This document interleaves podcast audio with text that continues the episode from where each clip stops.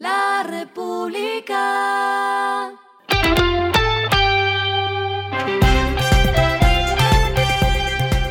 Final de la jornada, esto es lo que debes saber sobre el comportamiento de los negocios, las finanzas y la economía. Las movidas de hoy fueron.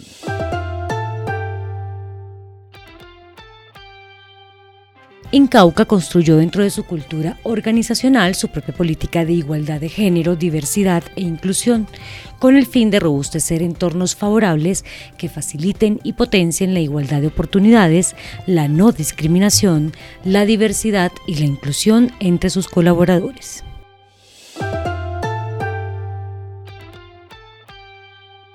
BlackShip, empresa experta en servicios de comercio electrónico, reveló los resultados del octavo informe sobre la industria e-commerce y encontró que las ventas online en Colombia representaron un aumento de 38,4% en 2022, una de las conclusiones del informe es que 68,3% de la población global utiliza algún tipo de telefonía móvil y para finales de 2022 se registraron 59,3% de usuarios en redes sociales.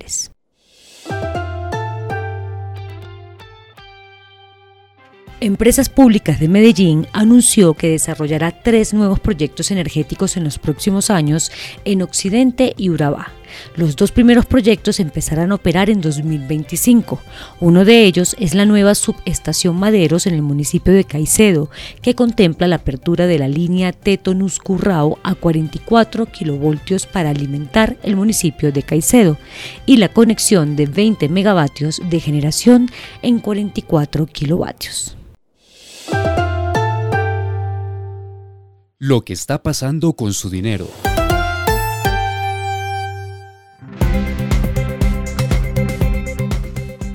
Lulo Bank acaba de confirmar un nuevo servicio pensando en el ahorro. Se trata de Bolsillos Lulo. Esta nueva funcionalidad permitirá a los usuarios de Lulo contar con un ahorro, organizar sus finanzas y cumplir sus metas establecidas a corto y mediano plazo. El servicio que entra a competir con los bolsillos del sistema bancario que buscan guardar dinero para algún propósito futuro promete que los usuarios podrán ahorrar con una tasa de rentabilidad de 10% efectivo anual.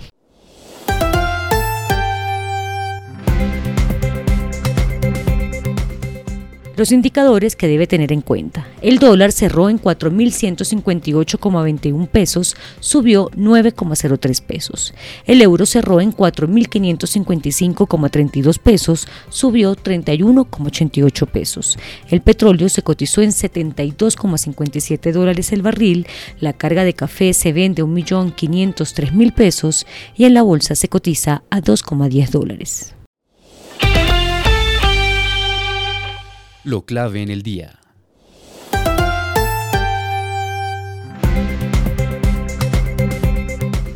La Secretaría Distrital de Ambiente autorizó al concesionario Metro Línea 1 construir tres subestaciones eléctricas receptoras y sus líneas de transmisión. La construcción permitirá establecer un flujo permanente de energía por el cual dará garantías de mantener en funcionamiento la operación de la primera línea del metro de Bogotá. A esta hora en el mundo.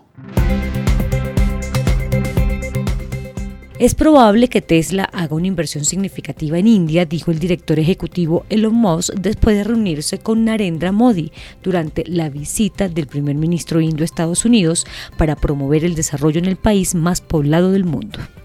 Estoy seguro de que Tesla estará en India y lo haremos tan pronto como sea humanamente posible, dijo Moss a los periodistas después de la reunión. No queremos apresurarnos con un anuncio, pero creo que es bastante probable que haya una inversión significativa, una relación con India, dijo el multimillonario. Y el respiro económico tiene que ver con este dato.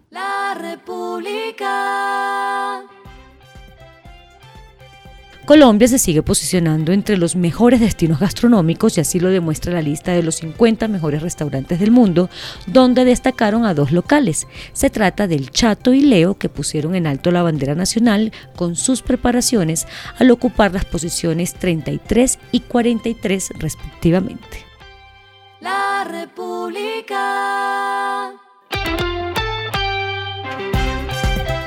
Y finalizamos con el editorial de mañana, nuevas ideas para evitar caída de la vivienda. El sector de la construcción atraviesa por uno de sus peores momentos en la historia, ajusta una caída de año y medio en sus cifras, pero tampoco se escuchan nuevas ideas. Esto fue Regresando a casa con Vanessa Pérez.